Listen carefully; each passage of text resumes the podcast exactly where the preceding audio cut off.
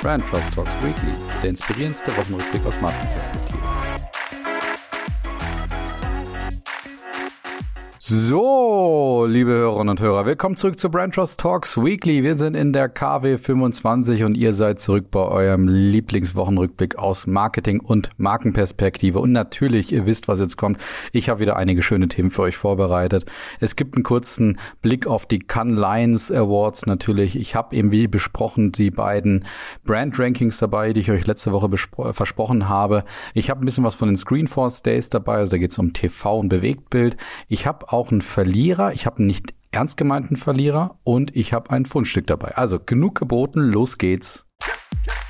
Die Marketing-Themen der Woche. Ja, und wir beginnen mit den Cannes Lions, also den Awards, die jetzt ja gerade an die Kreativbranche, also an die Agenturbranche in Cannes vergeben werden. Und da gab es ja im Vorfeld viele Diskussionen, wird es dieses Jahr auch stattfinden. Einerseits aufgrund von Corona hat es ja die letzten zwei Jahre nicht stattgefunden, aber auch aufgrund dessen, dass natürlich einiges auch überschattet ist vom Ukraine-Krieg aber sie finden statt und sie finden vielleicht nicht ganz in dem gewohnten Maße statt, so liest man zumindestens, aber sie finden schon statt und es gibt eben genau dieses Gebalge um die Awards, die es dort eben an unterschiedliche Agenturen zu vergeben gibt. Und man erinnert sich da schon so ein bisschen an so einen Medaillenspiegel bei Olympia, weil es, es gibt da schon dieses Nationenranking und die Nationen fiebern da auch mit, wie viele Awards gehen denn nach Deutschland, wie viele nach in die Schweiz und so weiter. Und in Deutschland ist man so durchschnittlich zufrieden. In der Schweiz habe ich vorhin gelesen, da ist man durchaus ein bisschen im Tal der Tränen, dass bisher anscheinend, also stand jetzt noch kein Award in der Schweiz gelandet ist bei einer dortigen Agentur. Aber gut, also das ist auf jeden Fall so ein bisschen der Hintergrund und bewertet wird ja vor allen Dingen das Handwerk und auch die Kreativität sowie die Hochklassigkeit der Werbung. Und ich muss sagen, ich sehe das sehr differenziert, was da gerade abgeht. Was natürlich gut ist an diesen Awards, ist immer, dass auch dort gerade Werbung gelobt wird und ausgezeichnet ist, die es natürlich auch verdient hat, in der Aufmerksamkeit zu ja, Aufmerksamkeit zu erhalten, weil sie eben ein gutes Produkt oder auch ein gutes Thema repräsentieren. Also das Tampon Book von The Female Company wurde als Beispiel schon mit einem Award ausgezeichnet. Aber ich sehe auch zwei, drei Herausforderungen dort. Und das erste, was ich zum Beispiel sehe, ist der Tenor der Preis oder derjenigen, die diese Preise bekommen, der ist schon sehr eindeutig. Es geht natürlich viel darum, dass Reichweite und Kreativität genutzt wird, um eben große Probleme der Menschen zu lösen, sei es eben Umwelt oder Politik oder soziale Anliegen. Und das ist natürlich irgendwo auch löblich, aber ich sehe dabei eben diese Gefahr, und das habe ich schon mal so genannt, der Symbolübertrumpfung. Das heißt also, dass Marken sich jetzt nur noch irgendwie gezwungenermaßen, obwohl es vielleicht gar nicht zu ihrer Identität passt, ein Thema suchen, wo es irgendwie um die Weltrettung, die Menschenrettung oder was auch immer geht, um dafür vielleicht auch einen Award eben über ihre Agentur auch einzuheimsen. Und das bestätigen auch einige, wie zum Beispiel Werben und Verkaufen, die jetzt auch beschrieben haben, es geht eben bei Cannes dieses Jahr mehr denn je um Extreme, entweder um viel Eskapismus, das heißt also sich einfach lösen von den aktuellen Problemen und Krisen, die wir halt haben. Auf der anderen Seite aber auch um diese besonders großen Anliegen, wo es eben wirklich um Nachhaltigkeit und die sozialen Anliegen, die wir halt haben, dann drum handelt. Und ein Beispiel, was ich dort zum Beispiel hervorheben möchte, was, wo ich äh, bekanntermaßen nicht wirklich Fan bin, ist das natürlich das Thema The Wish oder der Wunsch von Pennymarkt. Und genau dort wurde jetzt dieses Werk auch ausgezeichnet und es wurde ausgezeichnet für das Crafting. Das heißt also für das Handwerk und die Art und Weise der Aufnahme. Und das fand ich ja damals auch sehr gut. Als ich mir aber so ein bisschen die Bewertung noch angeschaut habe, die da zumindest bekannt gegeben wurde, wurde da gelobt, dass natürlich dieses Crafting toll war seitens Penny oder seitens der Agentur, die das entwickelt hat. Aber es wurde auch gelobt, dass Penny sich diese Budgets zutraut. Es ein Unternehmen wie Penny Geld für große Kreationen in die Hand nimmt, so wörtlich, zeigt im Unterschied zu früher tatsächlich ein anderes Commitment. Da muss ich aber nach wie vor überlegen, warum sollte denn Penny überhaupt so viel Geld dafür ausgeben, um irgendwie einen Award zu bekommen, der aber vielleicht mit dem Abverkauf oder mit der Positionierung der Marke 0,0 zu tun hat. Und da sehe ich eben die Gefahr bei diesen Awards, die ich, wie gesagt, ein bisschen kritischer differenziert sehe, dass es eben einfach nur noch darum geht, kurze virale Hits zu landen, völlig egal, worum es eigentlich bei der Marke geht. Hauptsache, wir haben einen Award für unser Crafting, unser Handwerk gewonnen. Und das ist auch nur um diesen künstlerischen Aspekt geht, also Geld ausgeben als Marke oder für Agenturen dafür, damit dafür ein Kunstwerk geschaffen wird, das aber eben der Markenführung der Marke oder auch dem Abverkauf des Produktes gar nicht hilft. Und da bin ich schon eher dabei und das hätte ich auch Penny auch lieber oder hätte ich bei Penny lieber gesehen, dass sie statt eines Kunstwerks, das sie kreiert haben mit der Agentur zusammen, lieber das Geld in das Produkt, die Filialen oder auch die Mitarbeiter oder meinetwegen auch ein echtes, positionierendes Marketing ausgegeben hätten. Und da fand ich dann auch eine Headline von einem Kreativen in einem Fachmagazin auch ganz spannend, der eben in einem Interview genau gesagt hat, naja, für uns Kreative sind die Awards eben der Motor der Branche und auch für die Innovation. Und das finde ich nicht so unbedingt passend, weil ich finde nicht, dass die Aufgabe von Kreativen oder von Agenturen sein sollte, Awards einzuheimen, sondern den Marken dort wirklich zu helfen, mit spezifischen guten Marketing und sie ähm, dabei zu unterstützen, eben ihre Marke wirklich gut zu positionieren. Ja, das ist mein differenziertes Statement und meine Meinung zu den Canlines. Und damit kommen wir zu den wertvollsten Unternehmen oder zu den zwei Rankings. Da kamen eben letzte Woche zwei Stück raus. Einmal das Brand Z von Kanta und auf der anderen Seite von PwC die Global Top 100. Und wir beginnen mal mit Brand Z von Kanta. Und da war es so, dass Apple jetzt auf dem besten Weg ist zur Billionengrenze. Ihr habt richtig gehört. Und zwar sind die auf dem ersten Platz gelandet. Nicht unbedingt besonders überraschend, obwohl ja auch die Marktkapitalisierung bei Apple seit Januar durchaus nachgelassen hat. Aber die Markenrankings sind natürlich da immer sehr verzögert. Aber also gar keine Kritik an den Rankings in dem Sinne. Und zwar kommt Apple auf fast 950 Milliarden US-Dollar Markenwert. Und das sind 55 Prozent mehr als im Jahr zuvor. Und insgesamt haben alle anderen 100 Marken zusammen, also inklusive Apple, insgesamt knapp 9 Billionen US-Dollar auf sich an Markenwert generiert. Das heißt, Apple ist fast ein Neuntel so viel wert wie alle anderen zusammen. Und Apple hat damit auch Amazon vom Thron gestoßen, die das Ganze nur um drei Prozent erhöhen konnten, trotz der Corona-Pandemie, unter der sie ja natürlich oder von der sie ja schon profitiert haben. Und die landen dieses Jahr sogar nur auf Platz drei, weil Google an ihnen auch noch vorbeigerückt ist mit 819 Milliarden US-Dollar Markenwert. Und dann gab es noch zwei drei, zwei, drei interessante Trends, die eben aus der Studie von Kanter auch rausgekommen sind, nämlich auf der einen Seite, dass man vor allen Dingen Portfoliomarken, die sich eben gut diversifizieren, dass die hier in dem Ranking gut abschneiden. Der zweite Trend war, dass Technologie- und Luxusmarken beide relativ erfolgreich sind in diesen Rankings. Also auf der einen Seite Technologiemarken, das sieht man an Google, Amazon oder auch an Apple, aber Luxusmarken wie zum Beispiel Cartier oder auch Hermès sind sehr gut zurückgekommen und haben sich sehr gut steigern können. Und das dritte Trendthema war wieder nicht unbedingt überraschend das Thema Purpose und Haltung, dass also Marken mit einem Purpose oder einer Haltung besser performen als andere so eben kannter.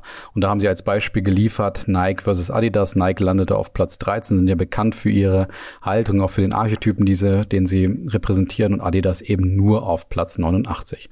Und was ist insgesamt mit den Deutschen? Also acht Unternehmen schaffen es in die Top 100 vom Brand Z Ranking und das sind SAP, die Deutsche Telekom, Mercedes-Benz, Siemens, BMW, DHL, Adidas und Aldi auf dem 98. Platz. Die sind neu in dem Ranking, interessanterweise.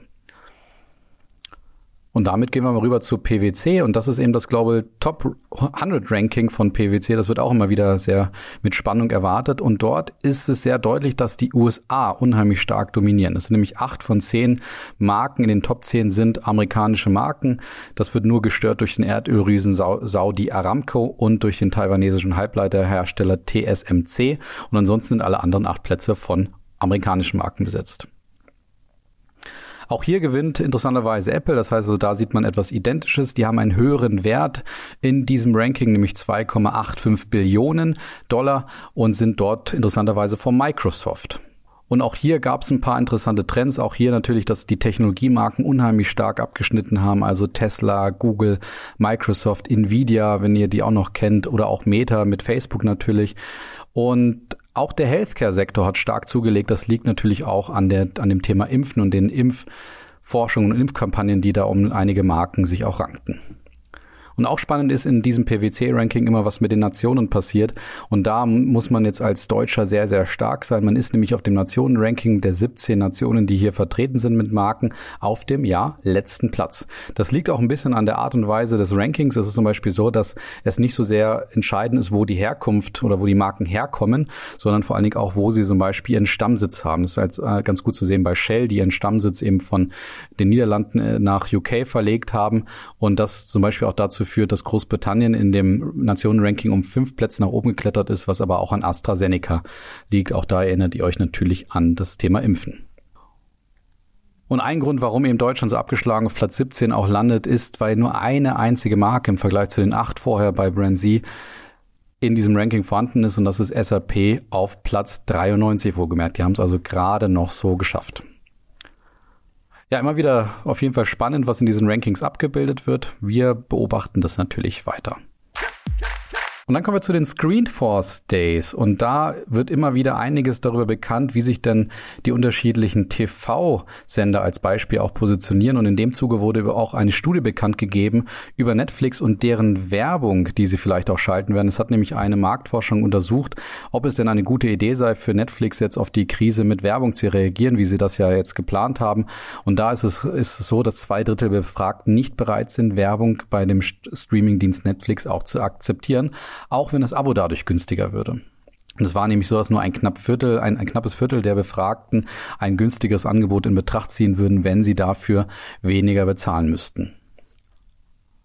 Und was auch ganz deutlich rausgekommen ist, ist das Unterbrecherwerbung. Das heißt also Werbung während der Sendungen oder während der Filme oder Episoden oder Serien, dass das definitiv ein absolutes No-Go wäre, sondern man am ehesten etwas akzeptieren würde, wo es so wie bei YouTube am Anfang kommen würde, wo man es vielleicht sogar teilweise überspringen könne. Aber das wäre noch so das Thema. Und die Mexiko, die diese Studie durchgeführt haben, die sagen auch ganz klar, dass das Thema Werbefreiheit offensichtlich ein klarer USP dieser Plattform ist. Und deswegen sollten sie sich genau überlegen, wie sie das Ganze auch verorten und umsetzen. Und damit kommen wir praktisch zum zweiten Sender, den wir heute betrachten. Und das ist Pro7, die nämlich interessanterweise auch einiges an ihrem Programm verändern werden. Die werden nämlich den Sonntagabend nicht mehr für Filme nutzen, wie man das fast irgendwie aus meiner Sicht gewohnt ist, sondern sie werden den fünften Abend in der Woche mit Eigenproduktionen besetzen. Und das ist die neue Strategie, mit der sie das Ziel haben, dass sie das Wochenende sozusagen nochmal erhöhen wollen, indem sie das Wochenende sozusagen nicht beenden, in dem eben am Abend ein Spielfilm kommt, so wie man es bisher gewohnt ist. Und dafür werden sie einige neue Eigenkreationen auch auf die Beine stellen. Also es wird viele Challenges geben, wo die Menschen auch durch die Welt fliegen. Also da gibt es einige Formate, die jetzt als Arbeitstitel bisher laufen. Und die Idee ist es eben dann wirklich, die Leute auch so ein bisschen aus ihrem, ja, vielleicht vor Montagsstress noch rauszuziehen und sie auch durch diese Bilder von aus der ganzen Welt auch nochmal so ein bisschen zu inspirieren. Ja, und ihnen noch so einen letzten schönen Sonntagabend, bevor dann die Woche wieder startet, dann noch zu, zu liefern. Finde ich persönlich schon einen harten Einschnitt. Ich bin es irgendwie gewohnt, diese Filme so, trotzdem am Sonntagabend auch zu sehen. Ich persönlich würde das, glaube ich, auch nicht unbedingt sehen wollen, diese ganzen Game-Shows und Challenges und so weiter. Für mich gehört ein Sonntagabend schon ein bisschen dazu, vielleicht noch einen Film anzuschauen oder zumindest irgendwas in die Richtung Serie oder Film als Unterhaltung zu nehmen, statt vielleicht da irgendwelche Game-Shows, weil wie gesagt, Game-Shows gehören für mich eher an den Freitag oder Samstagabend. Aber gut, man muss sich vielleicht auch bei mir ein bisschen verändern. Und dann kommen wir zu dem nächsten sehr interessanten Schritt und der kommt von Obi. Und zwar wird es diese Woche am heutigen Tag auch das letzte Mal eine Broschüre oder eine Prospekt, ein Prospekt von Obi geben, wo sie eben die ganzen Angebote mal verkünden, die man so in den Filialen auch bekommen kann. Und das erinnert dann schon sehr stark an den Schritt, den Ikea ja vor einiger Zeit auch gegangen ist, die ja ihren Katalog auch eingestampft haben und das Ganze eben auch versucht haben, über eine App auch zu regeln und das sehr digital sehr, sehr anspruchsvoll auch versucht haben, wirklich zu kompensieren, das auch gut gemacht haben. Und Obi möchte den gleichen Schritt gehen. Das heißt, sie wollen sich diesen, diese Druckkosten und natürlich die Papierkosten und vor allen Dingen auch die Nachhaltigkeitspunkte dort, also diese, diese Kosten eben sparen und auf das Thema Nachhaltigkeit stärker einzahlen, indem sie jetzt vieles hin rüber zur App shiften. Und da gibt's dann schon ein bisschen Sorgen auch bei einigen, so rund um Obi, beziehungsweise bei den Presseberichten, die man dort beobachten konnte, ob das wirklich eine gute Idee sei, weil natürlich Filialen oftmals schon da dadurch ziemlich gewinnen, dass einfach in den Prospekten vielleicht ein interessantes Angebot drin ist und das wirklich zu einem Kauf bei den Kunden, Kundinnen und Kunden auch führt.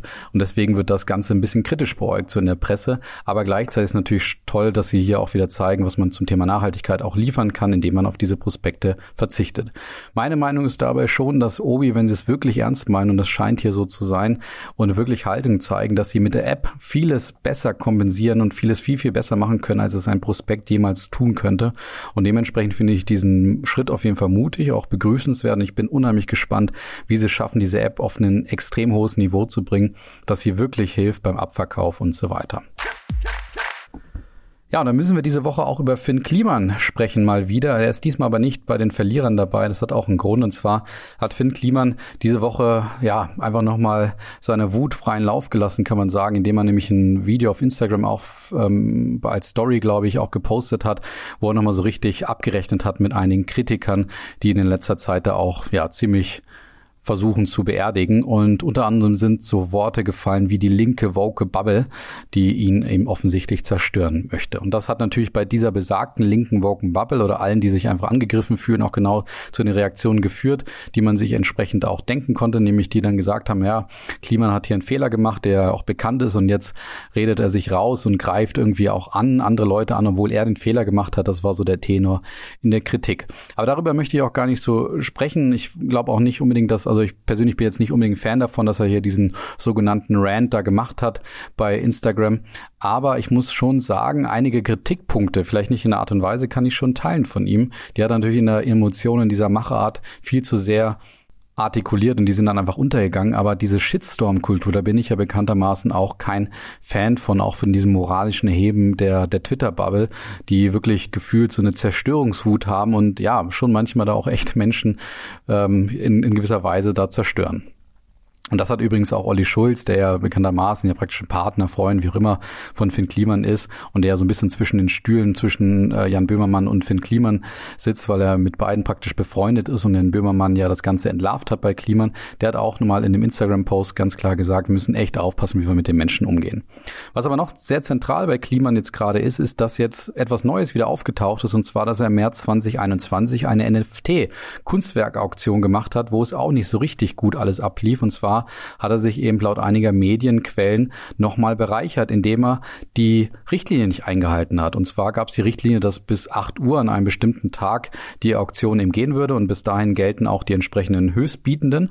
Und er hat anscheinend einige Höchstbietende auch noch belohnt, die nach 20 Uhr das Gebot abgegeben haben und dementsprechend mehr Geld verdient als eben andersrum gedacht.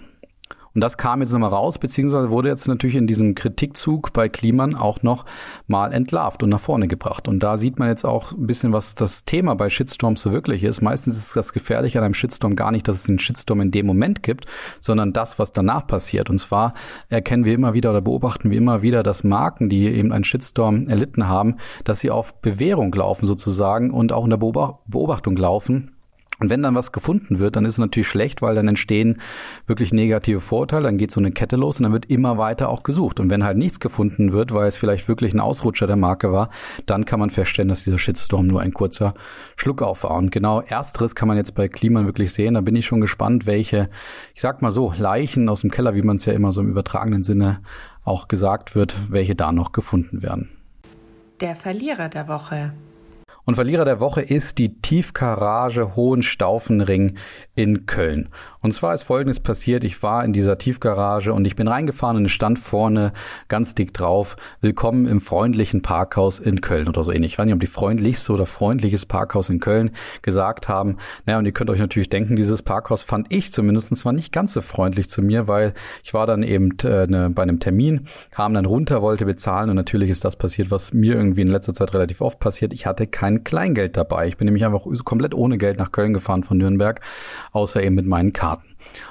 und ich konnte dort nicht mit Karte zahlen. Was habe ich also gemacht? Musste zum obigen Rewe dort wiederum Geld abheben, was aber nur geht, wenn du 10 Euro äh, Umsatz auch generiert hast. Das heißt, ich bin also in Rewe gegangen, habe versucht relativ schnell, weil ich musste zu einem anderen Termin 10 Euro irgendwie zu finden, die ich dann ausgeben kann, um dann wiederum Geld abzuheben bei Rewe. Was dann passiert ist, ich habe viermal 50 Euro bekommen von dem Rewe-Kassierer. Habe ich dann zuerst auch gedacht, hm, könnte blöd werden bei einem, bei einem Automaten. Da kriegst man ja auch dann das ganze Kleingeld immer wieder zurück. Und was ist natürlich passiert? Dann stand da noch ein Zettel, auch keine 50-Euro-Noten sind hier erlaubt. Also nochmal hoch, nochmal umgetauscht das Geld und dann konnte ich irgendwann raus aus diesem Parkhaus fahren. Und das finde ich dafür, dass es das freundliche Parkhaus in Köln äh, äh, sein soll, auf jeden Fall nicht unbedingt ganz passend. Und deswegen ist die Tiefgarage Hohenstaufring definitiv mein Verlierer der Woche. Bevor wir zum nicht ganz ernst gemeinten letzten Verlierer kommen, noch schnell zum Fundstück. Das Fundstück der Woche. Und das Fundstück diese Woche kommt von Gerolsteiner. Die sind nämlich erstmals offizieller Mineralwasserpartner vom Metal Festival in Wacken. Und zwar findet das vom 4. bis 6. August statt. Und da ist es so, dass die Fangemeinde bei Wacken jetzt mit Gerolsteiner Wasser beliefert wird. Und da habe ich dann so im ersten Moment gedacht, ja, guter Nutz, gute Nutzung vom Nährboden, aber ich habe schon ein bisschen geguckt, schaffen sie es, irgendeine so Spezifik herzustellen zur Marke? Und das haben sie sehr schön und kreativ auch gemacht.